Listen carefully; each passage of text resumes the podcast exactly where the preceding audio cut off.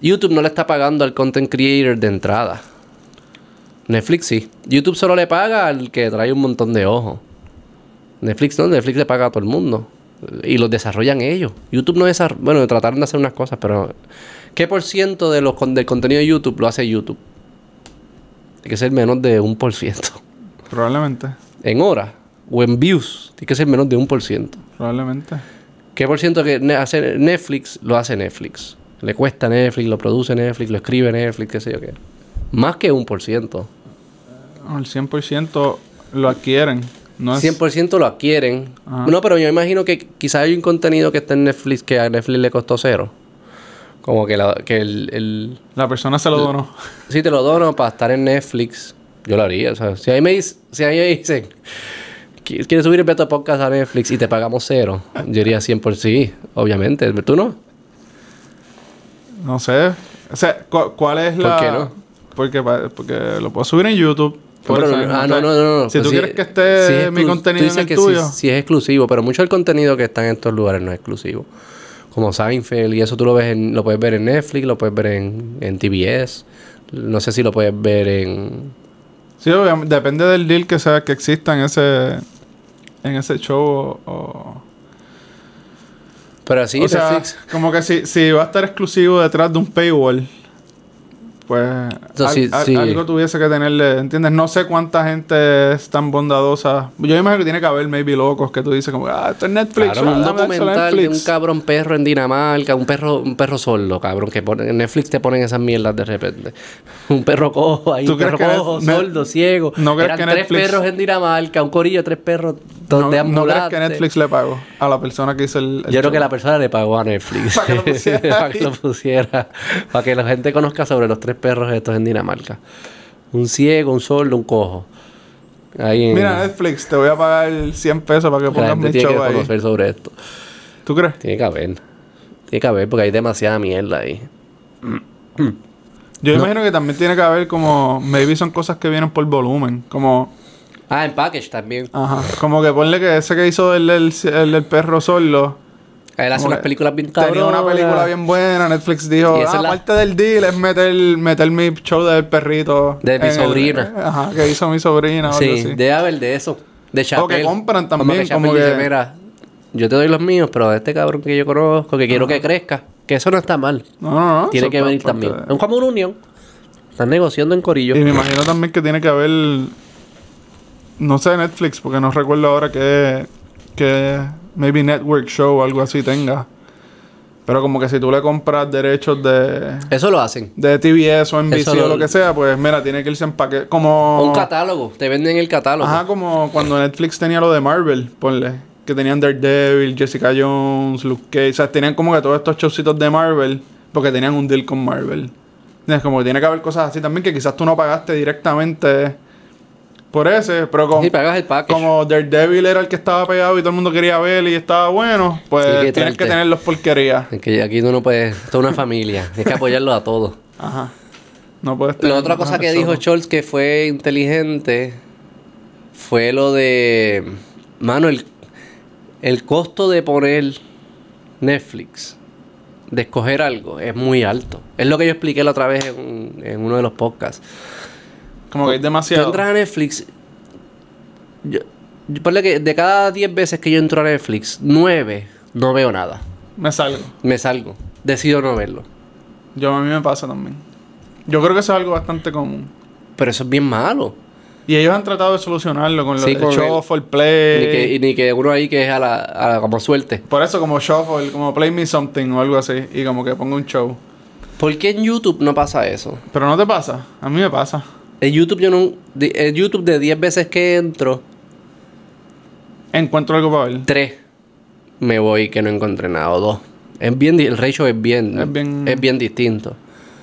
Pero no te pasa que estás scrolling ahí como que buscando a ver. Pero vas a encontrar También yo creo que es que yo veo YouTube en el teléfono y Netflix en la tele. Yo creo que hay un elemento también ahí.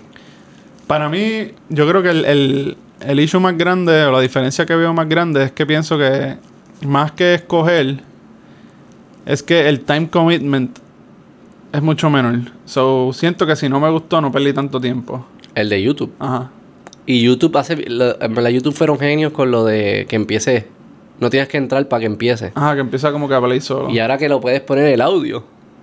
Y lo puedes tra- Eso fue genial. Eso. Pero eso es, porque yo- eso es, eso es tratando lo que- de lo yo- competir con TikTok Lo también. que yo ¿no? siempre estoy pensando cuando entro en Netflix es. Ya lo, pero empezar una serie que tiene tres seasons. O sea, eso, es un time commitment de, ¿sabes? Ponle que tenga 10 episodios. Son 10 horas por season. 40 horas. Versus un video de 10 minutos, maybe en YouTube. O hasta de 20 minutos. Pero después sí, y te quedas en Claro, y YouTube. te quedan las mismas horas que, que Netflix, pero es una variedad. Siento que hay un, un universo de variedad de Es- contenido es que puedes fácil de- ver. Es, es gratis. el- se en siente la- que es gratis entrar. En las 40 En horas. Netflix no se siente que es gratis. Se la- siente que tienes que hacer fila. Es como ir a un avión. Hacer fila. Es como que... En las 40 horas que tengo que commit para ver un show en Netflix, puedo ver una variedad mucho más grande en YouTube. En Netflix hay variedad también. No, no, pero cuando hago un commitment a un show, o sea, no me siento que hay variedad. O sea, si, si nunca he visto Stranger Things, si tengo que verlo desde el principio, no es una variedad, ¿entiendes? Estoy viendo el mismo show por 40 horas. Versus Ah, que en sí, Netflix, sí, sí, sí. en YouTube, perdón, en esas 40 horas estoy viendo desde las fotos que le tomaron al espacio hasta Rogan, hasta eh, cualquier cosa, ¿entiendes? Cosas es una de variedad, básquet. Sí, un eh, buffet. YouTube es más como un, bu- construcción, es un buffet. ingeniería, all you can eat. YouTube es un buffet. Es verdad, eso es un buen punto. YouTube es un all you can eat buffet que no te juzga. Te dice, mira, en verdad, esta dieta no es lo mejor para ti, pero cógela. Aquí está. Aquí está orange chicken con waffles. Si tú quieres mezclarlo. to- Who am I to judge? El algoritmo no, no, no, él no tiene ninguna moral. El de Netflix es más como un, un seven plate course de eso. Como dicen, no, esto es lo que tú tienes que ver y tienes que aprender en el camino y tienes que aprender que si las niñas en Francia están sexualizadas. que si- Mira, cabrón, como que el algoritmo de Netflix está tratando de hacerte una mejor persona. El algoritmo de YouTube está diciendo, tú eres un retardado y esto es lo que te gusta, esto es lo que es. Aquí está. Coge. Y por eso y son distintos. Netflix. Yo los veo hasta elitistas, imagínate. Netflix.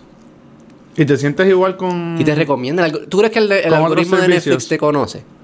¿Tú te sientes igual con otros servicios? Como Hulu, Amazon Prime, ese tipo de cosas. Amazon Prime es como. Para mí es como un strip club. es como. Es como que. Un chorrete de catería y a veces como aparece como un diamond, un gem, como que diablo, espérate, ¿qué, qué es esto? como que sí, como. O sea, yo creo que Amazon no tiene ningún. YouTube no tiene filtros tampoco, porque YouTube todo se vale. Y yo imagino que todo lo que está en Amazon está en YouTube, pero el algoritmo no te lo tira. Pero Amazon parece ser como que acepta lo del perro cojo, el perro cojo 2. Ellos, ellos cogen lo que lo- el sequel que 10, Netflix no puso y 10. lo trae. Ah, Airbot la 12, cabrón, que el perro ahí está todo jodido, ya no sabe ni brincar. Retirado ya. Retirado. Yo creo que Amazon tiene eso. Y a veces encuentra unas joyitas ahí. Esa es Amazon. Hulu. Hulu está interesante.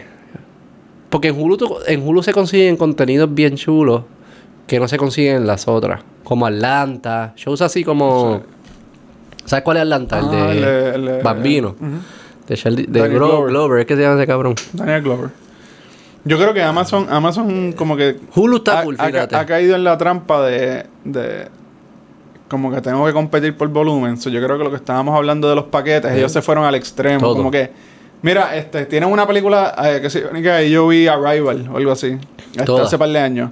Y es como que, mira, yo quiero los derechos para... O Manchester by the Sea, que, que Casey Affleck ganó los Oscar. Ah, creo, por- esa es- por esa así. Amazon. Ajá.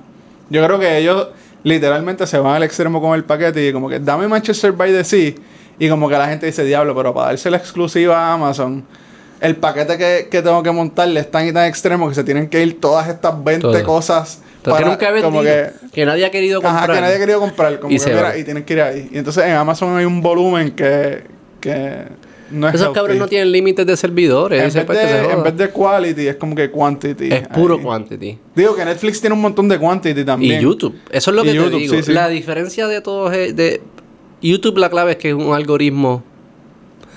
Mi mejor amigo es el algoritmo. Nadie en la vida me conoce más que el algoritmo de Lo YouTube. que pasa es que YouTube es, es quantity.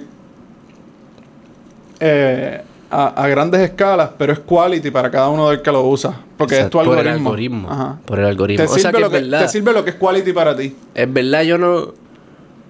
Para mí, el quantity de YouTube no es el value add. Es el quality. Porque el algoritmo. con- Escoge lo que tú quieres, Exacto. lo que- ellos, lo que saben que ellos dijo. YouTube dijo: Mi quality yo no lo hago de restringiendo lo que entra. Mi quality yo lo hago restringiendo que le enseño a cada persona. Sí, sí, sí. Netflix no. Netflix, es- re- yo restring, lo que entra se restringe. Y lo que entra, pues entonces no tienen suficiente para hacerlo tan tailor para cada persona. Quizás eso es lo que pasa. No es que el algoritmo sea una mierda, que como tú estás restringiendo lo que entra, pues no tienes suficiente No volumen cantidad para de- decirle específico a José Jaime, específico a Beto, no específico a cantidad Carlos. de, de, de Todos cosas tenemos para que- test. Es más como una que- televisión. Ajá. Tenemos que ver más o menos lo mismo.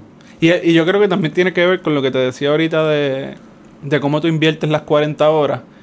Porque cuán valioso es para, para un algoritmo que tú veas Stranger Things por 40 horas versus en YouTube que tú en 40 horas ves Una variedad cabrona. un mundo de cosas que es bien, bien, bien sal- como que no saludable, por decirlo así, pero es bien... Pero para saber qué es lo que le gusta a la Ajá, persona es bien es muy- específico. Ajá. Es decir, no, Siento que a él le gusta el orange chicken, pero de que se cocina de esta forma, Y mezclado con, con guineo, waffle y con y- waffle, pero a las- es a esta hora que le gusta esto, Ajá. a esta hora le gusta una barra de versus, chocolate. versus como que Netflix dice, ah, pues da- dale, cool, vio, vio Stranger Things por 40 horas, so... Ah, exacto, le va a gustar el, Este. Hobbit, el cabrón ese, el, el que jugaba a la jugaba ajedrez, ¿cómo se llamaba ese? No me acuerdo. ¿Qué sé yo? Le va a gustar este steak y ya. Y déjame tratar de servirte otro steak. Exacto. Es bastante bobo el algoritmo ese. ¿Y Hulu, es inteligente porque Hulu, yo creo que, como eso de Atlanta que tú dices, se ha enfocado más en, en, en traer shows, como que estos network shows que son buenos. y son niche. Ajá. Ellos tienen South Park, yo no sé si lo tienen todavía, porque ahora HBO lo tiene, creo. Pero que Hulu tenía South Park. Yo, yo iba a ver South Park a Hulu. Yo iba a ver Atlanta a Hulu. Son shows que Sí, yo Atlanta lo vi en Hulu. yo creo. Seinfeld estuvo primero en Hulu antes de estar en, en- en los otros. Como que ellos se, ellos se fueron por esa vía, por network shows. Que están cool y son como estas cosas de. TBS. Y eso que hay, hay cosas buenas. FX. FX. Que tienen shows, exacto, que son bien buenos, que tienen unas audiencias, quizás no son gigantescas, pero son bien leales. Eh, en eso tienen mucho con, con los que son como animados también, como American Dad, Yo veía American este, Dad Rick and. Morty, 100%. eh, Family Guy lo tienen ellos.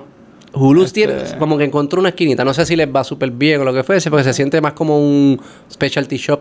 No es, Es un algo specialty gigante. shop. Es un specialty shop. Pero lo respeto. Ajá. Lo como que sé que, que- que puedo encontrar algo ahí de, de calidad. Apple. Apple está haciendo más como tratando de ser como HBO. Antes de HBO. Max, sino HBO.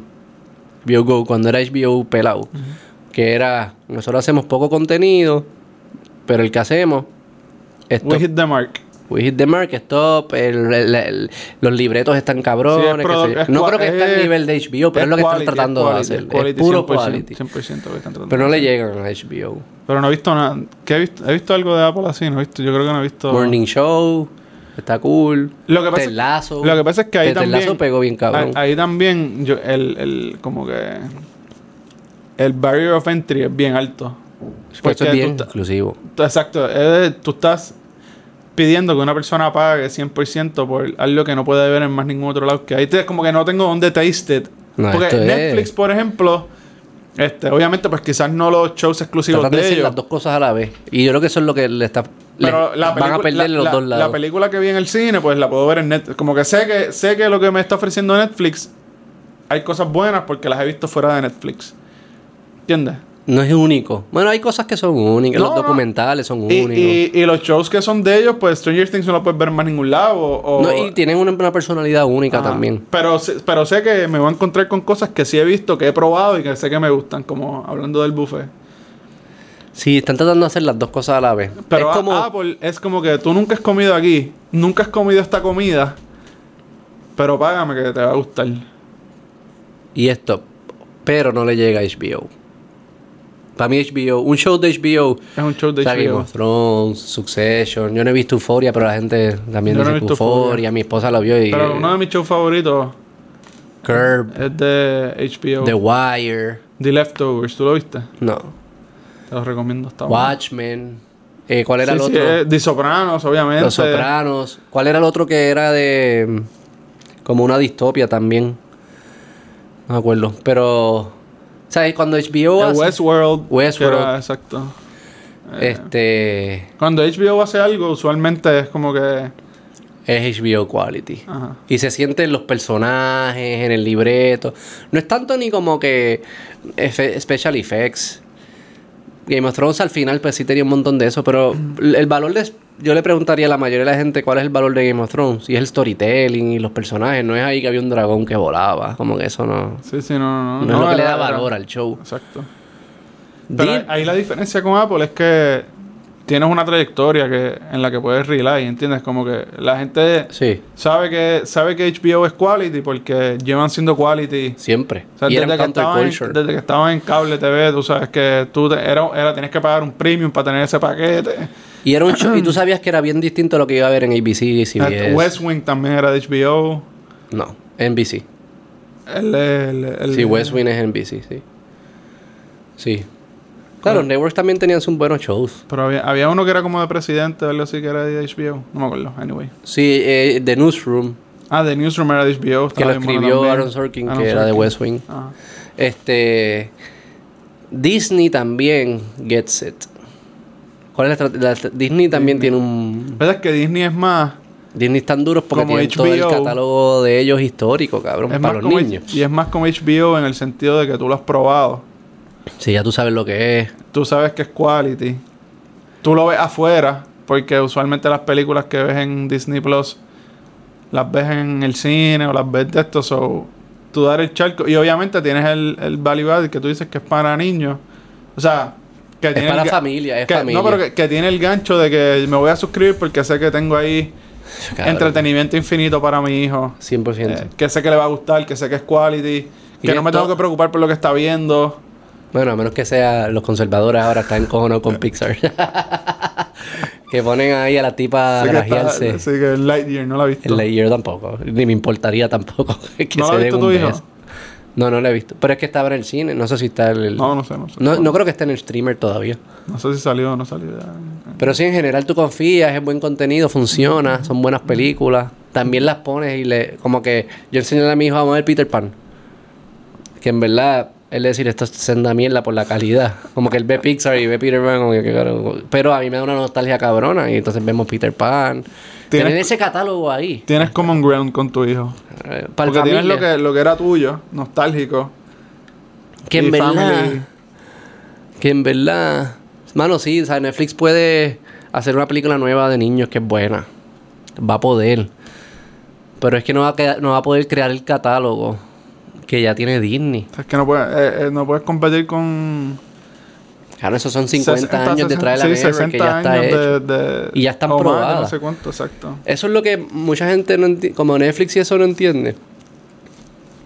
Que mucho del contenido que nosotros consumimos no queremos que sea nuevo. Hay un costo de consumir cosas nuevas. Y no siempre estamos dispuestos a... O sea, un martes que yo estoy cansado. Quizá yo no quiero ver algo nuevo. Yo quiero ver lo que siempre he visto, me siento cómodo. Es como comer... O sea, tú no siempre quieres estar probando comida nueva. Tú llegas a tu casa y dices, me estoy cansado, yo quiero arroz, bicho y Quiero comerme un hot dog. Quiero comerme un hot dog, quiero comer algo, un cereal, algo que yo, yo sé que va a dar, donde yo necesito que me den, que es un abrazo. Yo quiero un abrazo. Que sea O sea, yo no quiero una tra- sorpresa. transaccional Yo estoy directamente. buscando un nuevo amigo. Yo no quiero llegar a la luna. Yo quiero un abrazo. ¿Qué contenido me da abrazo? Pues, eh, eh, Disney. De Disney me dan abrazos. Imagino que tú ves los shows de HBO que ya viste, vuelves y los ves de nuevo. Ves películas que ya has visto. Sí, que en ese sentido es lo que decía de Apple, que es como que es alto porque es algo nuevo. Pero no tú- sabes cómo es el quality, no sabes cómo es el- la Tú- oferta que te están queriendo hacer. Todos los días tú quieres ir a comerte un sushi nuevo ahí de un animal que nunca has probado. No. Hay veces que tú quieres. Yo quiero del hot dog de abuelita. O el bistec crudo de abuelita. O sea, como. Empanado. Y eso lo mismo lo queremos con contenido. Igual que comida, lo queremos con contenido. YouTube. YouTube es anarquía. YouTube es. Todo se vale. Es casi anarquía. Obviamente ellos tienen sus constraints de. No pueden poner cosas pornográficas. ¿Sabes? Como que. Anarquía en el sentido de que. Dentro de las reglas, dentro de las leyes, tira. Pero eso sí es Sube, raro. eso sí es raro sube, con. YouTube. Porque tú ves la misma cosa más de una vez. Como que el No, contenido y- expira mucho Yo más veo, rápido. video- yo veo videos repetidos. Pero no creo que sea lo común. Pero sí veo. Sin contar los niños, porque eso es otra Velo, locura. velo como este aspecto. Velo como. ah, Sí, los niños ven lo mismo siempre. Es más, yo siento que YouTube sustituyó lo que los deportes me daban. Digamos. Cuando yo pongo un juego de básquet, no estoy viendo el mismo juego de básquet. O sea, no veo el replay. Veo un juego. Pero Pero es el es, juego de básquet. es un juego de básquet y yo sé más o menos lo que va a pasar, yo sé cómo se siente el el tono. formato, y va a que esta es la cancha donde esta persona va a jugar. Exacto, o sea que me están dando 90% lo mismo y 10% de sorpresa, que es el juego. Te sientes comfortable porque es la misma fórmula Exacto. que están usando y pues sabes a dónde va. Y más o menos, yo sé, y si surge una sorpresita, es within. Unos, no es como que juego básquet y después empiezan a chichar. Como que van a jugar básquet. ¿Entiendes? No va a pasar nada out of the parameters. Así yo siento que es YouTube. Bueno. El algoritmo es bueno en eso. Dice como que esto es un poquito distinto a lo que es esto, pero suficientemente parecido. Es la misma persona, es el mismo tema. Vale, confía, confía. Pa. Sí, y, sí y que- no falla. Pero, no es un show nuevo, no es como que viste. No es que viste Stranger Things y después te, recomen- te recomendaron ver The Witcher algo así de medieval o yo no sé, a The algo bien. Ah, distinto. porque yo veo que te gustan los libretos que son passive aggressive. Entonces como que está bien, pero el setting, esto es tan distinto que no necesariamente se traduce. Y quizás se traduce, pero no es comfort. No es comfortable. Me está haciendo go through a struggle de conocer Sí, pero, gente nueva. pero en el sentido que en, en- en Netflix tú puedes rewatch. Como que. Tienes como que tú puedes. Si tú eres fan de esto o te gusta Stranger Things, pues quizás puedes verlo de nuevo, como mismo ves lo de HBO o ves la película o ves lo de Disney. En YouTube, eso. Pero no es suficientemente eh, viejo. Quizás lo que estamos en, diciendo en es... YouTube el contenido expira mucho más. O sea, es once, sí, sí, es YouTube. once you watch it, ya se acabó. YouTube, Tú no es- vas a ver el, el, el mismo episodio de, de Tim Y- Dillon otra vez. YouTube se apalanca en... Es distinto, pero suficientemente parecido. Confía en mi algoritmo que yo te Sí, lo sí, voy a o sea, dar. Eso y, es lo que y- hace. y los, y los creators lo saben. O sea, los creators Claro. marcan su cancha y, y todos los videos Pa, que pa, producen pa. por ahí para abajo van básicamente. Y muchos he visto recientemente que un par de canales que han hablado de eso. Que hay canales que están sufriendo por tratar de hacer eh, tratar de hacerlo distinto. Entonces, Cada vez distinto. Ajá, como que, o que no se, no se están eh, como especializando tanto en un tema que, pues, qué sé yo, ponle que este, este youtuber de, de tecnología, pues te habla de computadoras, te habla de, de consolas de videojuegos, te habla de, de tecnología en la casa y como que hay un desfaz ahí donde el algoritmo parece que está tratando de ser tan específico que, que no funciona. ¿Entiendes? Esos canales, entonces hay otros youtubers que lo que están haciendo es, pues sí, yo soy un youtuber de tech, pero tengo un canal que es de Ah, home lo- tech. lo pican canales. Ajá, entonces sigue, siguen como que picando el bizcocho para mantenerse. Si yo voy a hablar de videojuegos, pues en este canal es que yo voy siempre a hablar de videojuegos. algoritmo. Ajá, por eso, por eso. Que, y, y que entonces el algoritmo, al, o esos otros canales que tratan de como que float around, pues quizás no te recomienda tanto porque no sabe quién recomendarte. Porque el algoritmo yo creo que no, no, no aprende por episodio. O sea, el algoritmo no puede escuchar a, digamos, Tim Dillon, escucharlo. Me imagino que hay algo que sí que están tratando de escucharlo, pero hoy en día no sé si es tan avanzado que puede escucharlo y decir, ah, Tim Dillon hoy habló de, de guerras o que vamos a tirárselo a la gente que le gusta canales de guerra. Este episodio a Tim Dillon nada más. Yo imagino que, que por ahí. Con tú- los tags quizás Tú juegas con los y keywords eso. y, los tags y el título y eso, pero, pero no es lo mismo Pero que te recomienda el canal, ser- exacto. Es mucho menor que. o sea, Tú sabes, se lo pones mucho más fácil al algoritmo si, Si lo picas por todo este canal O si eres habla de los mismos temas, del mismo tema o de O- los mismos. O te puedo recomendar a la misma gente. O pueden ser personas que siempre hablan de, de lo- muchos temas. Lo, lo otro positivo que como nosotros, digamos, Rogan y eso, eso no es de un tema. Es más como que lo que te gusta de Rogan no es cada No. tema, sino es el estilo de la conversación, Sí, sí, sí. ese tipo de cosas. Pero no es como que cada Y, lo que mencionan de eso de múltiples canales también es que obviamente tampoco están en, en universos distintos. So es, es fácil que tú de un canal recomiendes al otro canal porque probablemente la persona que le gusta Hay tech, ajá, pues tenga algún, algún porcentaje de esos, le va a gustar los que le gusta le quizás le gustan las televisores, le, y le gusta gustan PlayStation, la- le gusta entonces está interesado en smart home. So tienes un overlap que puedes seguir creciendo tu, ¿verdad? tu comunidad, tu nicho en diferentes canales. Y muchas otro- veces, muchas veces quizás ni sabes que son del mismo, del mismo creador. Lo otro que te digo es de, de Netflix, que es distinto, que Netflix lleva poco haciendo contenido y no se puede apalancar de nostalgia como los otros se pueden apalancar de nostalgia con la mayoría de los adultos. La mayoría de los adultos tendemos, ¿sabes? Nos criamos en los 90, los 80, 70, ¿Cuánto es lo más atrás que va Netflix? Como 2000... Eso empezó como en los 2000... 2005 Sí, empezaron a enviar los, los por correo, pero no creaban contenido. No, no, yo, yo mi primera membresía Entonces, de Netflix probablemente fue así, 2009. Y ellos antes tenían catálogos de HBO y eso, pero ya no los tienen. Sí, porque cada Porque cual ahora cada cual ahora compiten. O sea que también ellos antes tenían Disney, antes tenían Pixar, antes tenían. Yo un pana mío vio The, The Wire por los CD en Netflix, eso ya no lo tienen, ese catálogo. O sea que ellos. el- lo Sí, que, yo empecé con, con DVD, así era que yo lo hacía. sí, mi roommate, Ramón Shoutout, él. En college él recibía. Sí, sí, en universidad yo recibía DVD y, Y los veía, Allá sí sí. los veía. sí. Los veía así, estaba cool. Y me acuerdo.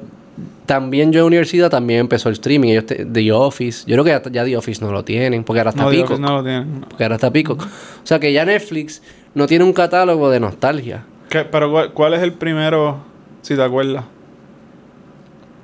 El primer show de Netflix así que tuviste. Como De que- ellos, que ellos Ajá. hicieron. Como que, que, que sea así, porque yo entiendo que tiene que. O sea, porque ponle que yo. Vi, vi The Office en Netflix. Va a buscarlo.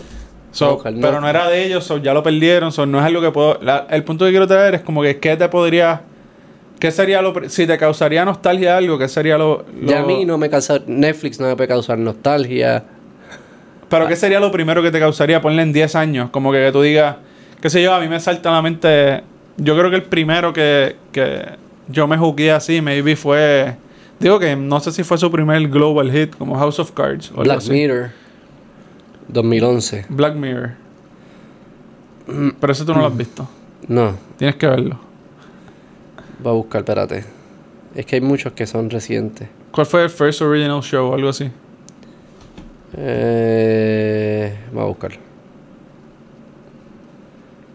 First Netflix Original Show. House of Cards, no, porque Black Mirror fue antes. House of Cards dice 2013. Pero eso no me queda nostalgia. Era un viejo ya. Sí, por eso, no, yo digo que... que, Que que me queda nostalgia a quizás los que tenían 13, 14 años, 15, 16 años, 20 años cuando tenían en 2013. por eso Para mí nostalgia se crea en, en tus en tus teenage, años de, de desarrollo. Quizás yo puedo crear nostalgia ahora en contenido que ven mis hijos. En- y en 20 años pensar, diablo, estaba con mis hijos viendo eso. Pero yo creo que Netflix no tiene suficiente historial ni acceso a catálogo para apalancarse de la nostalgia de los adultos. No, que eso es lo que hace HBO, eso es lo yo- que yo hace- tra- traía la pregunta más como que qué, qué sería... O sea, ¿qué tú podrías catalogar como que va a causar nostalgia de Netflix en algún momento? Bueno, para, Porque no sé, nosotros porque, nada. por- porque es un show... Yo no creo que para mí. Yo no creo que le cause nostalgia, o sea... Yo creo que te puede causar en, ponle en 40 años o algo así. Digo, no sé si viste el show.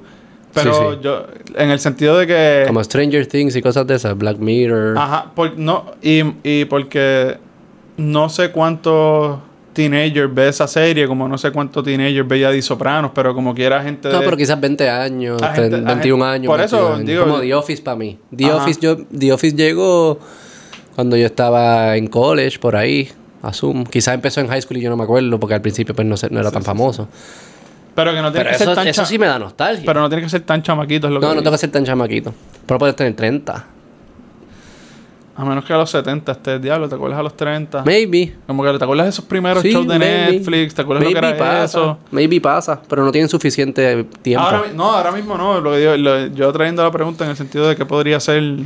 ¿Cómo tú pudieses encontrar nostálgico? No, Stranger Things, que comprar catálogo. Stranger Things lo que hizo fue tapa en la nostalgia de- del recuerdo de las personas que lo estaban viendo. Como que. Ah, porque era eso de- era de los era de 80s y eso. So, era como que, mira, pues te traí. Te despierta la Eh, nostalgia. pudiesen sin ser hacer un eso. show. Pudiesen hacer contenido que no sea un o sea, no sea contenido que ya existe, o sea, tienen que hacerlo de nuevo, pero lo hagan de una forma y un estilo que, Que sea los tapping, 90, los ah, 80, ajá. que es nostálgico. Como como yo creo que si hacen comedias que las que hacían antes, no sé, como que yo la vería y mi generación la vería y quizás es como que tapping a cierta nostalgia de cómo se hacían las cosas antes. Tienen que pasar Pero, está antes pero tienen que producirlo. Es mucho más difícil. Es más riesgoso invertir en hacer algo nuevo que quizás no pega versus ponerte Sandlot, que ya yo sé que la vas a ver porque la has visto mil veces. Sí, sí. Que ya sabes... Es, ya- el, es el abrazo que tú estabas es diciendo. el abrazo llegó el martes, que voy a ver Sandlot, una película nueva de, los- de Netflix que parece ser ponle que los colores sean como de los 90, se visten, hablan, todo pare- ponle que es como lo mismo, o bastante parecido. ¿Cuándo yo voy a escoger esa película por encima de Sandlot? Si lo que yo estoy buscando es El abrazo. comfort, es el abrazo. Nunca. No veo, no veo cuándo lo haría. Yo creo que Netflix está pillado en un business model que tiene que escoger o soy Apple HBO o soy YouTube Quieren ser los dos. o soy Hulu. Pero entonces Hulu tienes que admitir que eres pequeño. Eres un specialty shop y qué sé yo qué y compras. Yo no sé por qué NBC le vende contenido a Hulu que no le va a vender a Netflix. Quizás es porque saben que Hulu no va a llegar, como que, mira, No, y Hulu es de Disney. a Hulu es de Disney ahora. Ah, pues está jodido, todo es de Disney. Sí, Por eso es que ellos tienen el paquete ese de Disney Plus, E ESPN y, y ESPN Plus y Hulu. Ah, no es. Y entonces quizás Netflix esa es una movida con las ligas.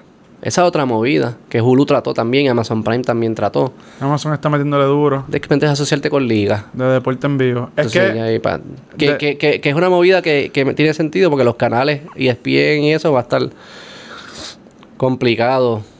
O sea, las ligas hoy en día dicen, mira, yo puedo llegar directo.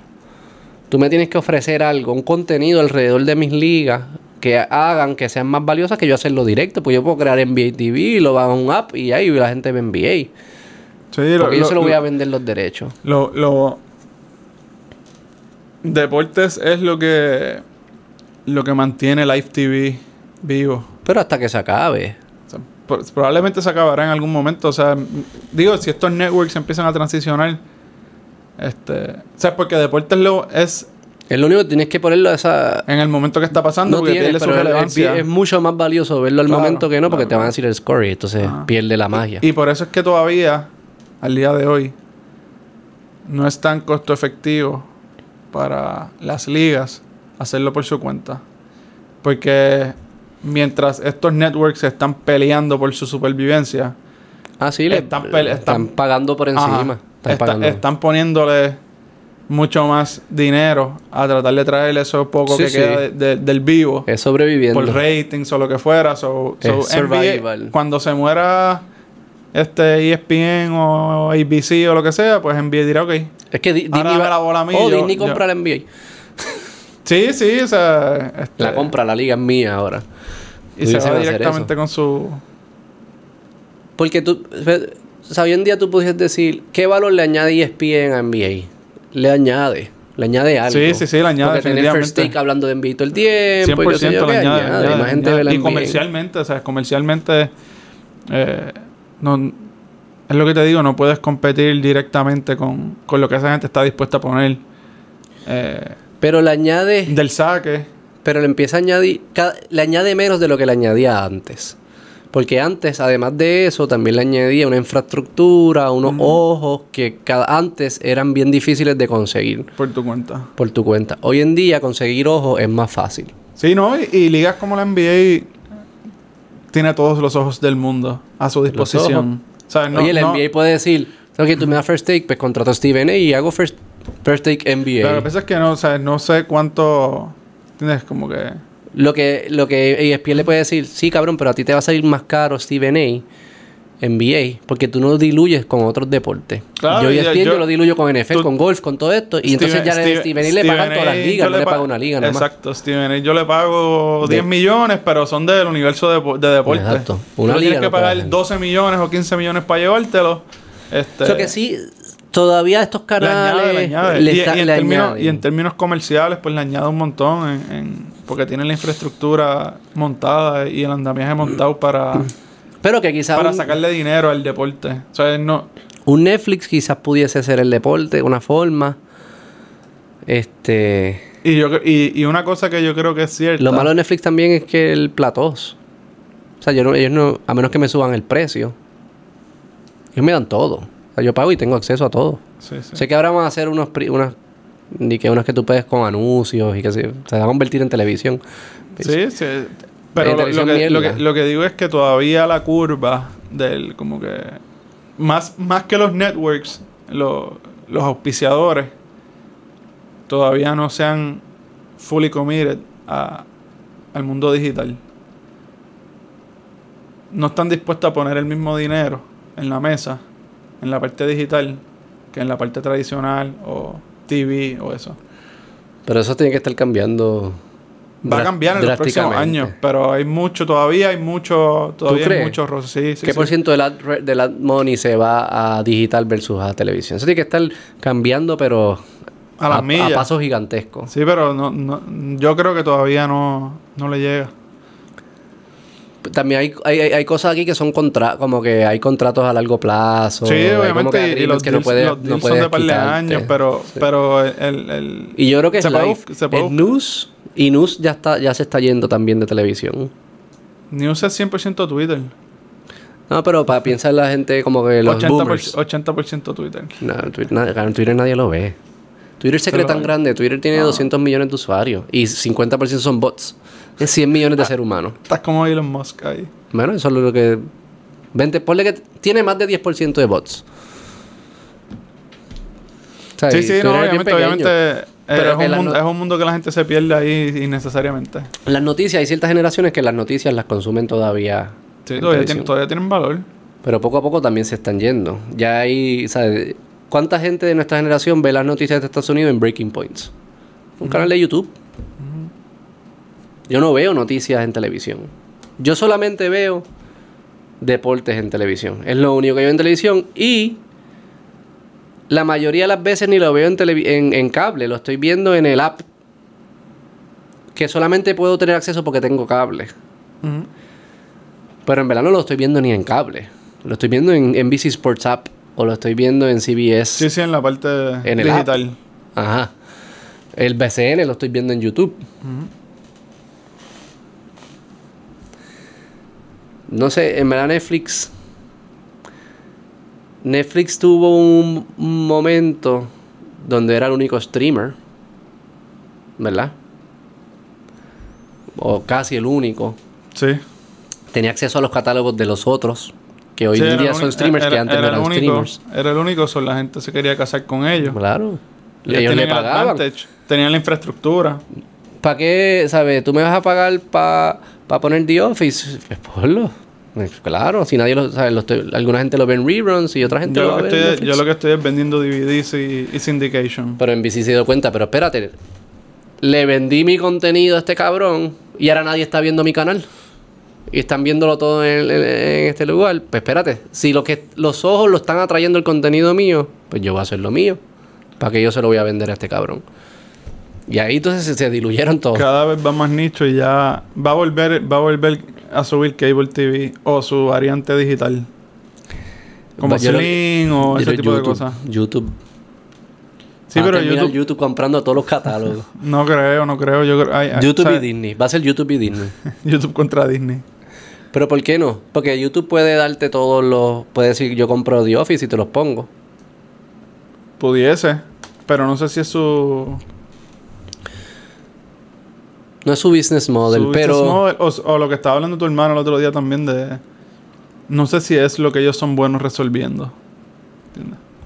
El ellos viaje. son... eh, ellos son... eh, no, lo que ellos son menos resolviendo es, es el algoritmo. Claramente, la, la capacidad tecnológica de YouTube Por eso que yo no es sé... superior a todo que- esto. Que lo que está, lo que hablamos al principio, si, si me, no sé si ellos quisieran hacer eso, que lo han tratado, ¿verdad? Con cosas más, este, eh, serialized o como sea, como que como hicieran una serie o lo que fuera de algún contenido original, porque entonces empiezo a tener la experiencia de Netflix, de entro ahí, o sea, ya no es lo mismo yo consumir eh, contenido creado por un creator que me gusta a ver algo episódico o... Pues quizás Disney compra todos los catálogos. YouTube todo el es contenido, original. contenido nuevo. User generated. content. User generated. Y entonces quizás existen estos niches donde tú vas a ver películas y series en HBO o Apple o lo que fuese, que ya sea que lo pagas por membresía o pagas la película y, y ya. Eso es lo que yo pre- Porque ya, ya si, si tú quieres ver todo lo que tú veías antes, ya es más caro que una suscripción de cable. Hoy en día, ajá. No, cable es caro, cabrón. Cable es como 100 pesos. O sea, si tú pagas Netflix, si pagas Netflix, Disney, Hulu, HBO, Ya vas ahí como por 50 Apple, pesos. son 60 más barato como Más que. el internet, que tienes que Más usar el para internet verlo. que tienes que tener. Ya llega hasta los 100. Está bien, pero ibas a tener cable con internet también, no ibas a tener cable solo. Tú eres un Ah. fucking cable Nicola. Está Pero el bundle de cable e internet probablemente te salen 120 pesos. Esto te va a salir en 120, sí. Es Está- similar. está- Estás exacto, estás en el mismo ballpark de. Más, tienes entonces el issue de. No te chupas anuncios. pero tienes el. Bueno, eventualmente vamos por ese Van a camino. venir anuncios. Pues es la única forma que pueden monetizar más. Y acuérdate que sí, la Ah, maquinaria ¿sabes quiere vi? comer.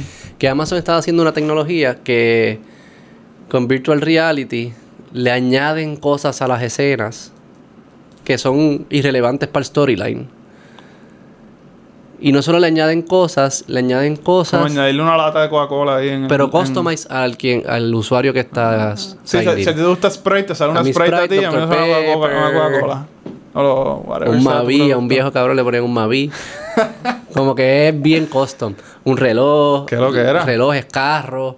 Como que imagínate que par de carros parqueados. Pues ponen un BM, si te gustan Ferrari, te ponen Ferrari o Porsche. O si eres green, te ponen un Prius, qué sé yo. que- lo que te haga feliz. Que hasta las películas van a, van a ser distintas, las películas que vemos. Pero eso es bueno. no, no creo que sea bueno. Para ellos va a ser bueno porque van a poder monetiz- sacarle más chavos a Más ese chavos. activo, a la película. Pero la pregunta es, No sé si es bueno para crear comunidad, Hay- porque hay- estamos viendo real. Van a seguir creando real. Las realidades cada vez van a ser más subjetivas, más, subjetiva. personalizadas. Pero ahí, ahí lo Eso no interesante, sea bueno. ahí lo pero- interesante también va a ser cuál va a ser el deal con el con el productor o quien hizo la película. O si son películas o es solamente en películas de ellos originales. No, yo lo que vi es una. Yo No. tengo algo que se llama patent drop, Ajá. que te avisa cuando está, un- cada vez que surge una patente nueva de la tecnología. No, no, o sea, yo, O sea, que- pero que ellos no lo están haciendo, están haciendo la yo- tecnología. sí, pensando a futuro, como que No, yo lo que pensaría, mano, porque también tú hay eres un productor, dice, lo quieres hacer y, y tú estás escogiendo qué estudio lo quieres hacer.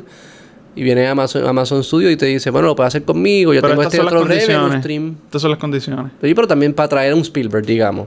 Que to- todos los estudios se lo pelean. Pues Amazon le puede decir, mira, vienen, yo te voy a pagar lo mismo que te pagan los otros por la película y te doy 5% de las ventas de estas de virtual reality, qué sé yo qué. Y entonces McDonald's me está pagando, me está pagando bien BMW, me está pagando Ah, ahí- Coca-Cola. ahí- ahí va a ser O sea, el que pun- puedes, traer, el ma- punto puedes de- atraer más talento. Pero va a ser el punto, ¿sabes? Porque muchas de las cosas que salen en eso son intencionales. So, ¿sabes? Si no, pero este sí que es el non-storyline. Claro, pero si, si Nada, sí. como que estos artistas, ¿entiendes? Son, Sí, sí, son, como bien que picky. son picky, Cabrón, como que bien, ya, pero tú le das un cheque de 500 millones y dices, mira, ok, ¿quieres que sea fucking Burger King o quieres, me vas a permitir que sea la marca que yo quiera que sea? que sea Chick-fil-A. Que sea chifile si son, homo- si son homofóbicos, si son... Pero hablando de eso de patente, ayer escuché otra también de, de videojuegos. Como que creo que EA, EA Electronic Arts estaba desarrollando, desarrolló una patente para una tecnología que es que va a ir adaptando el juego a medida que tú lo vayas jugando y lo que te esté gustando hacer. Como que Como la película... No, no vi una película que era así. Como que se, se iba para un lado o para otro, dependiendo. Como ajá, la de este, Black Mirror, creo que era. Que tú En puedes Black Mirror también no, cosas. hay otra película. Pero ajá, sea que se, el juego se va creando mientras lo vas jugando. Va- O sí, o, o lo, como lo explicaron es porque si a ti te gusta más, eh, qué sé yo, algunos side missions o algo, pues te va a ir alimentando de ese lado un poco más. YouTube. Eso O es YouTube. Exacto, es como que un algoritmo en vivo de que te va a ir ajustando. Si tú juegas más a estas horas, pues, o más de noche, o más de, qué sé yo, no sé cómo lo harán, pero... que Todo va- se está va convirtiendo en para poder personalizar absolutamente toda a experiencia. tu realidad subjetiva.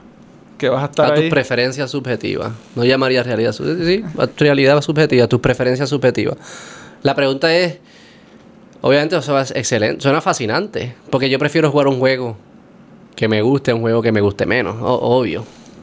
Eso es como Eso que- es todo en la vida. Eso es todo en la vida. Más de lo que te gusta. y La pregunta es si había un valor en que todos jugáramos un- el, El mismo, mismo juego. juego. Esa, es, esa es la pregunta. O ver la misma película. O ver la misma película. Obviamente, si, si, si no afecta al storyline, pues quizás no es tan importante. Pero me imagino que eventualmente el del videojuego sí está afectando el storyline. O sea, que me- eventualmente las películas también, el storyline va a ser Ajá. distinto. O sea, y yo, y entiendo eso de las películas. La película... Si a ti te gustan los, fine- lo- lo- los finales felices, termina finales final felices. feliz. Y tú vas a ver la misma Y película. va a terminar con una Y tragedia. a ahí. te gusta la tragicomedia, va a ser una tragicomedia. Eso no está cool. Entonces tú dices, diablo, ¿viste esa película? Diablo, así. Qué chulo el final. Y los dos sí, es verdad que chulo, pero son finales distintos. Eso no, sé si no me pompea tanto. Esa posibilidad. Pero eso es lo que viene. Eso es lo que va. Eso es lo que es. YouTube. Tú, tú entras a YouTube. Tú dices, ah, vi YouTube. Y yo digo, ah, vi YouTube. No estamos diciendo absolutamente nada. Son cosas bien distintas. Sí, no, pero yo pienso que. O sea, Tú dices, sí, vi el sí, canal 2. Y yo dije, vi el canal 2, pues sí, vimos lo mismo. Por eso, no, pero pero. en YouTube no. Está bien, pero YouTube es, es vi televisión, no es, Sí. vi, no es vi el canal 2. Está bien, o sea, pero, si tú me dices está que bien, pero viste el futuro clip dice, de, "Va- vi, de- vi el Beto Podcast. Quizá en el futuro es distinto. Lo que sale por mi voz es dependiendo de lo como que, escuche, lo que quiera sí, escuchar la persona. este, eh, que eso ahora mismo ya existe. Como un deepfake de ti diciendo todo en, lo que tú verdad, quieras. en vez, en vez de nosotros estar, estar perdiendo tanto tiempo hablando, lo que debemos es estar programando un, un algoritmo que entienda qué es lo que le gusta a los usuarios y crear que yo digo lo que ellos quieren escuchar. Eso sería lo mejor. Escribe lo que quieres que Beto diga. Pa, pa, pa, y No, escúchate a ti mismo. Cabrón, nos pegamos a YouTube y vemos las otras cosas que ellos consumen, si son conservadores, liberales, conspiracy, lo que sea. Psh, Cogemos un tema, vamos a hablar de, Yo yo, yo de Netflix. yo si estoy, es conspiracy, psh, nos vamos a la ola yo estoy conspiracy. 99% seguro que eso existe ya. O lo están trabajando. No sé si existe. No sé si existe que te engañe. Yo creo que sí. Que tú piensas que es la persona hablando. No, o que, o que simplemente. Bueno, ¿qué es engañar? Pensar que es una persona diciéndolo. Sí, que es Beto. Ese, ah, no, fue Beto Ah, no, que no, dijo no, yo- no, pero yo me refiero a un canal que sea completamente inteligencia artificial creando el contenido y subiéndolo. Lo que pasa es que me imagino que YouTube no tiene la capacidad de que si yo le doy clic a un video, sean infinitos videos dentro de un video. ¿Entiendes lo que te digo? No, no, no, pero yo Un me video es un video, vas a ver el mismo pero video. Yo, yo me refiero a lo que existe ya un canal que 100% de su contenido es creado Ah. artificialmente. Sí, sí, no tengo duda. ¿Entiendes? Pero lo que me refiero es que sea personalizado A cada vez que a, lo vea. a cada individuo. Sí. No, no, yo, yo decía como que estoy, No seg- cada estoy seguro Cada individuo en el mood, el que día, esté- la sí, sí, ¿sabes? Es que si tú lo viste hoy y lo viste mañana pueden ser dos videos distintos porque tú estabas en un mood happy hoy y mañana estabas triste. 100%, 100%. Eso es lo que viene. Sí, no, pero a lo que me refiero es que, o sea, por ejemplo, Ah. si, si yo tengo acceso a, a la data de YouTube o lo que sea y, y como que veo que este nicho hay 5 millones de personas, hay un canal que está maximizando esas 5 millones de personas creando contenido.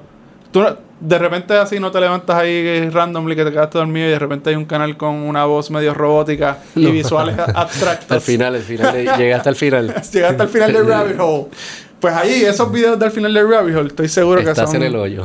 O que son mandados en Fiverr o algo así a hacer, como que creamos un video del espacio y es como que una voz robótica. Eso como no- cuando tú ponías texto en la computadora para que te lo leyera. Yo estoy de acuerdo. Tiene que haber. Pues tiene que haber maximizando eso. Pero ¿cómo haces un video? No son videos como tal, son como... Es como un como audiovisual Sí, como, sí, digital. como. Ajá, como. O te, o te empieza. hay, o hay imágenes de humanos. No, yo, es como imágenes del tema, ponle. Exacto. Como que si Es estás hablando del espacio. Una pues hay- presentación de ajá, quinto un grado. PowerPoint. Un par- sí, por eso que es bien primitivo todavía. Pero, no- pero no se deja de consumir porque sea primitivo. Ponle que un video de eso ahí de repente tenga 3 millones de views. Sí, pero no está engañando a gente que nos importa. Está engañando a 3 millones de anormales. Como había un canal de YouTube de como teorías de conspiración que era como de Puerto Rico algo así. Era como que el canal de Puerto Rico más suscrito por un montón de tiempo. en verdad. Ajá. Está bien nítido. Lo voy a buscar Vamos a traerlos para acá, esa gente. Digo, es que no sé si es de aquí porque no sé quién es. Es Pero no era de que- Puerto Rico. Digo, decía que era de Puerto Rico el canal. Como si tú buscabas canales como que de Puerto Rico, te salía ese. Pero era como una voz robótica con temas súper raros hablando.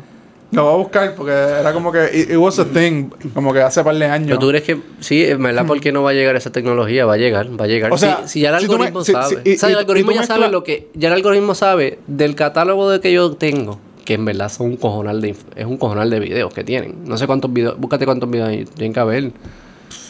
O sea, es ridículo, porque. o sea, y ya es imposible. Ya nadie podrá verlos todos. Es imposible. No, no, no, na- nadie puede ver todo el contenido.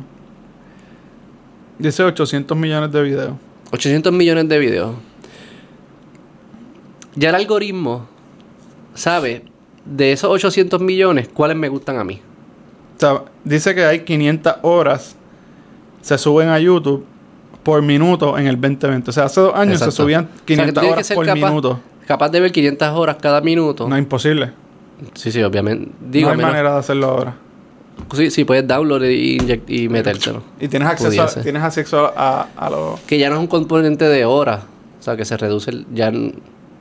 ¿Verdad? Es, informa es información acumulada, no es hora. Sí, sí, exacto. Sí, que No- no, no tengas, tienes no que ver la información No tengas que ver las 500 horas, Eh, sino ya tengas acceso a las 500 Eh, horas on exacto, demand. Ahí Exacto. como que- Zoom. 1 0 1 0 0 Ah, ok, La perfecto. tienes ahí. Ya sé lo que pasó, ya sé lo que pasó. Este. El algoritmo sabe de todos esos 800 millones cuáles son los que le gustan a José Jaime y cuáles son los que le gusta a Beto.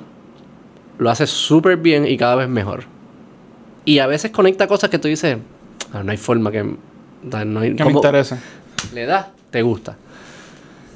¿Por qué pensar que ese mismo algoritmo no va a poder entonces eventualmente crear cosas? Esa es la Sí, sí, pregunta. sí. Que, que si hay un leap tecnológico en, en filtrar, que si filtrar y crear son cosas tan y tan distintas, que, no, que ese leap no es necesariamente lógico. Que porque que haya yo- poder, eso- poder hacer esto no significa que pueda hacer esto otro. Quizás es cierto, si uno se piensa crear es algo distinto a, Pero no sé... a, no, a- a elegir cuál te va a gustar. O sea, yo puedo elegir qué comida te va a gustar, necesariamente quiere decir que me puedo inventar un plato O- nuevo. Sí, o puedes diseñar un plato o lo que sea. Pero, sí, no sé. pero no sé si... al como yo creo que ya... Quizás no está en el interés de YouTube hacerlo todavía.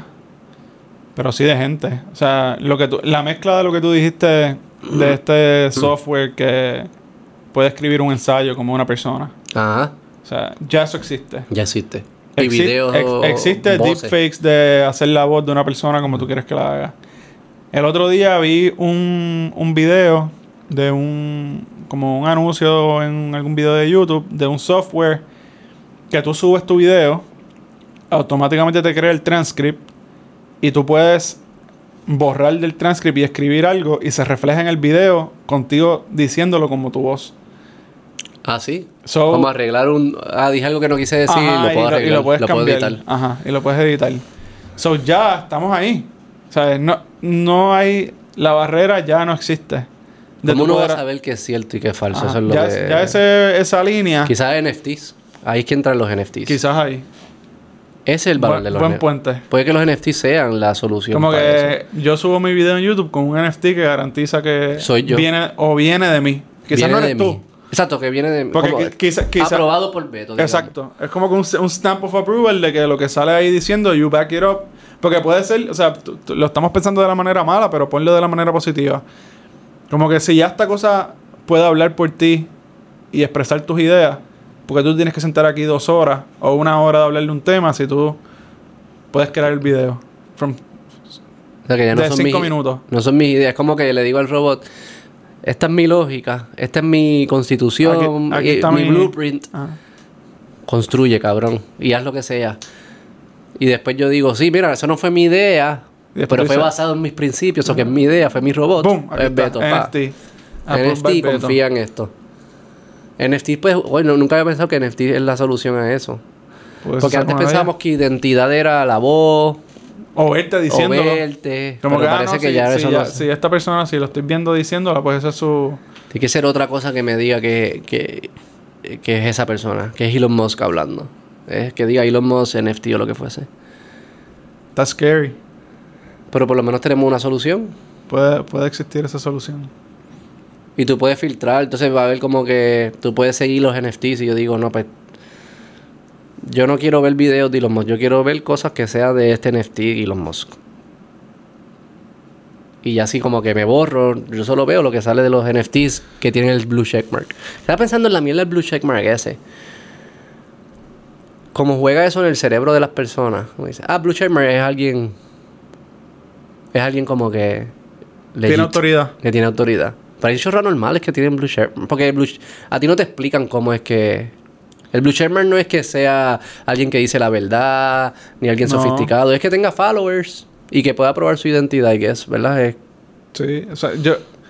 Para mí es bien, es bien interesante eso del blue checkmark. Más allá, o sea, es interesante lo que causa en la gente alrededor, pero para mí es interesante la necesidad de tenerlo. Como que, o sea, hay un montón de gente que, que es como que, ah, yo quiero estar verified o quiero tener el checkmark en Instagram o en, o en Twitter, como que ese drive de, o sea, ¿quién? ¿En serio? Pero tú es que- tienes, tú no, tienes cabrón. 5.000 seguidores y Yo tú necesitas entiendo- un checkmark. Pues yo vi uno de mil y pico que No, tenía no, el o sea, checkmark ayer. Tirando un, un número arbitrario así. Pero que. No es Pero arbitrario yo porque no entiendo tomamos por qué. decisiones. Yo entiendo nosotros. por qué. Porque es que le da más valor a sus ideas. Pero es Claro, tú self- lees algo pero de es un- self- pero self-fulfilling o, o de, es es de- selfish. O de verdad le da más valor a tus ideas. Debe- no le da más valor. Le, le, le, da- le da más aceptación a tus ideas. No sé si valor, porque tu idea es valiosa. Yo creo que. no porque la gente se la creo- crea, ¿entiendes? Yo creo que vamos Es a. más gente se cree tu idea, digamos. Es lo que estoy tratando de decir. No es que sea más valiosa tu idea. Tu idea puede ser pero igual yo, de mierda. Yo, yo creo que es más. tam- es más. Yo me, yo, yo me creo que mis ideas valen más porque lo tengo.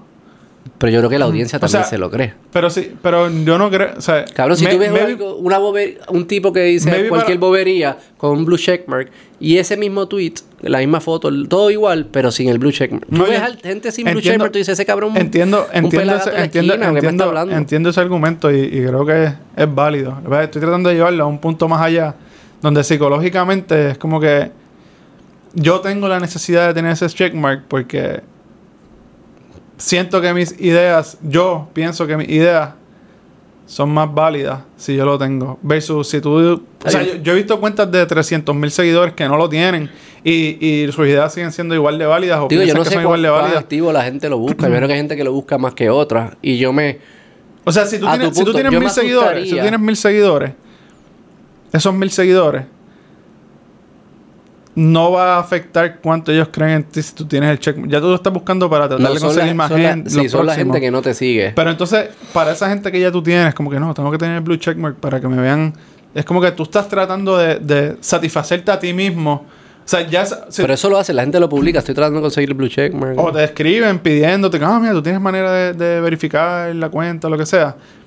Y es como que. Eso Twitter lo debería publicar. O sea, si tú tienes un nicho, si tú tienes un nicho de 50 mil personas que creen en ti, te siguen, ven tus ideas, ven tu podcast o algo así, como que tus ideas no van a ser más ciertas, más válidas para ese nicho tuyo. Si tú tienes o no, ya esa gente te sigue.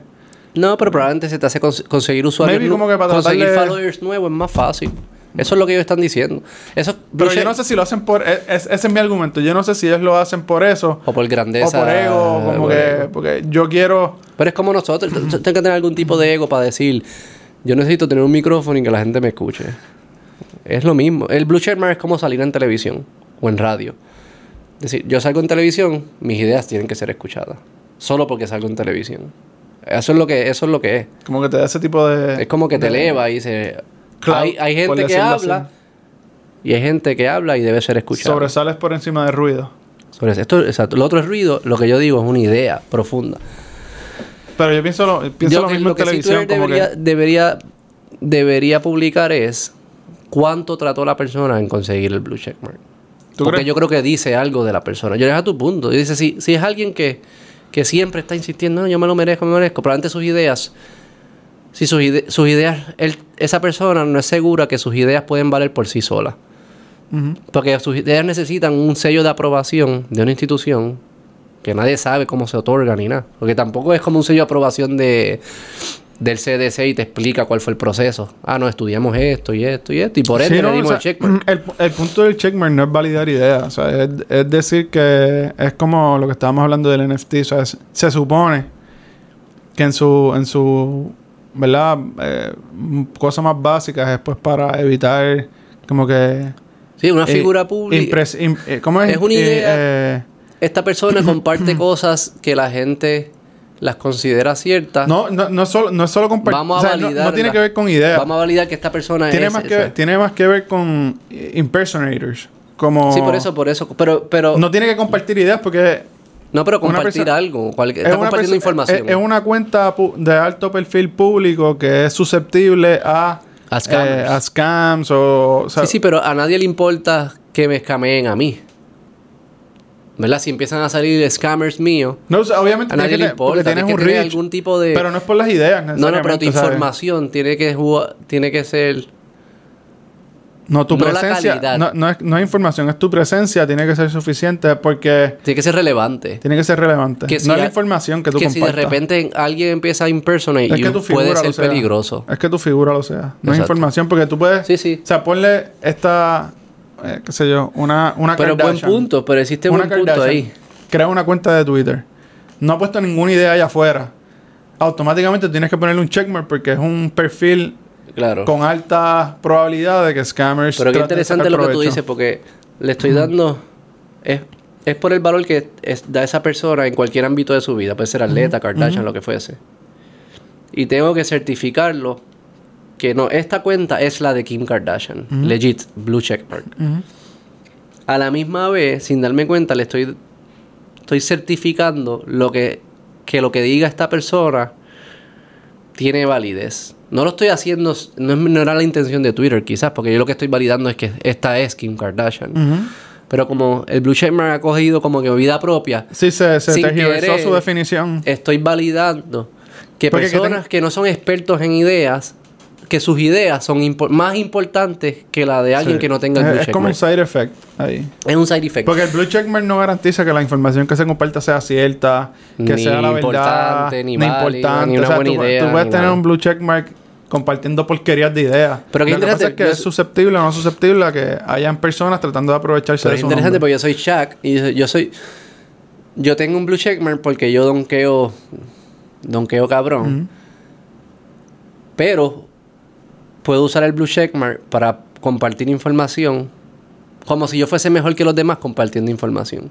O dice, no, no, la razón por la cual tiene el checkmark no tiene nada que ver con tu capacidad de información, es porque tú Ajá. donkeas mejor. O sea, tú- pero hay personas que sí se le da el blue checkmark porque son buenos en ideas. Porque son periodistas o O sea, escritores. es que hay, es que hay de todo porque Entonces esas se perso- mezcla. esas personas... O sea, Se es, mezcla. es- es tu degree de, de influencia. Sí, obviamente, qué sé yo, eh, CNN o Fox News, tú le tienes que dar el blue checkmark porque son Sí, son... eh, medios masivos de compartir información. Entonces, o sea, es de nuevo, es cuán susceptible es el nombre o la figura de esta persona a tener impersonators o crear scams o ese tipo no de tiene que ver cosas. con la calidad de la información. No, eh, es porque simplemente pues tú tienes un pool de gente que te sigue o que te puede o tienes el potencial de gente que te siga. De nuevo, puede ser una figura pública que nunca estaba en Twitter, nunca estaba en Instagram y la abre hoy. Pues es probable que tú con cero seguidores vas a tener el checkmark porque es protección para, para el que no sabe, o sea, es protección Sí. para el universo de es como Es, es- es copyright. trademark. Es copyright. Ajá, es como un trademark. Una de- forma de proteger el, el- Beto la Podcast marca. es una persona famosa, so se entra aquí, de repente aparece, o sea, tú eres Beto Podcast PR, pues aparece Beto Podcast PR1, Beto Podcast underscore PR, todos compartiendo diferentes ideas, vendiéndote cosas a nombre de la persona, a nombre de la marca. O sea, que lo que estás con lo que estás interactuando es, no es ni la persona quizás, pero es de nuevo al, al punto del NFT, es la cuenta que está aprobada para compartir cosas de la persona. O compartir Sí, sí. su pensamiento, Sí. su- sus links de comprar ropa, su- sus videos de chatting a full. Pero a la misma vez sea. dándole un checkmark en una plataforma que lo que se hace es compartir información. Es que todo es y eso es lo que es información. confuso. todo es información. Pero información de todo tipo. De todo tipo. ¿no? O sea, es que se confunde Pero esa es la confusión de la... news o, o información cierta, valiosa científicamente, ¿verdad? Trayéndolo a los tiempos recientes, los últimos dos, tres años, a información. O sea, yo puedo usar la plataforma para lo que me dé la gana. Si yo quiero vender t-shirts, pues eso es información.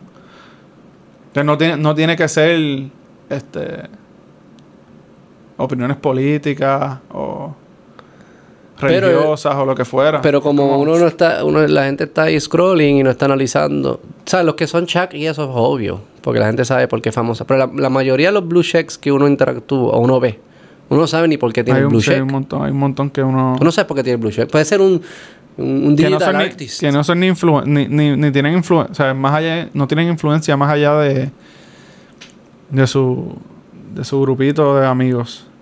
Exacto. O- o- y, Es que antes- y tú no sea, sabes, entonces escuchas su cambiado- opinión de política o lo que fuese, tiene un blue check, no te pones a investigar por qué, y de repente hay un carga montón más de- peso es cuando lo debería. Eso ha cambiado, durante los años ha cambiado un montón la manera que se que se otorga, que se, o sea, hay un montón. Antes era mucho más fácil eh, conseguirlo, lo- las verificaciones, y se ha puesto mucho más difícil en los últimos años, definitivamente.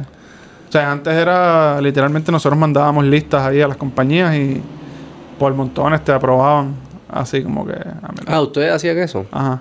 Para los con atletas y eso. ajá. Con los atletas, los equipos, federaciones. Y Y eso a Twitter, uno se lo envía a Twitter. sí, a Twitter o Instagram. O sea, contactos que teníamos allá con la oficina central y, y, se- y se aprobaban porque venían de una fuente oficial, ¿sabes? Y otro blue check. Ajá. Todo un club. Un, club, club, de blue check por re- que es por Pero hoy en, de día, blue hoy en día es mucho más difícil. Es mucho más... O sea, cada persona tiene Porque que hacer su propio proceso. Ellos reconocen que se convirtió en un token.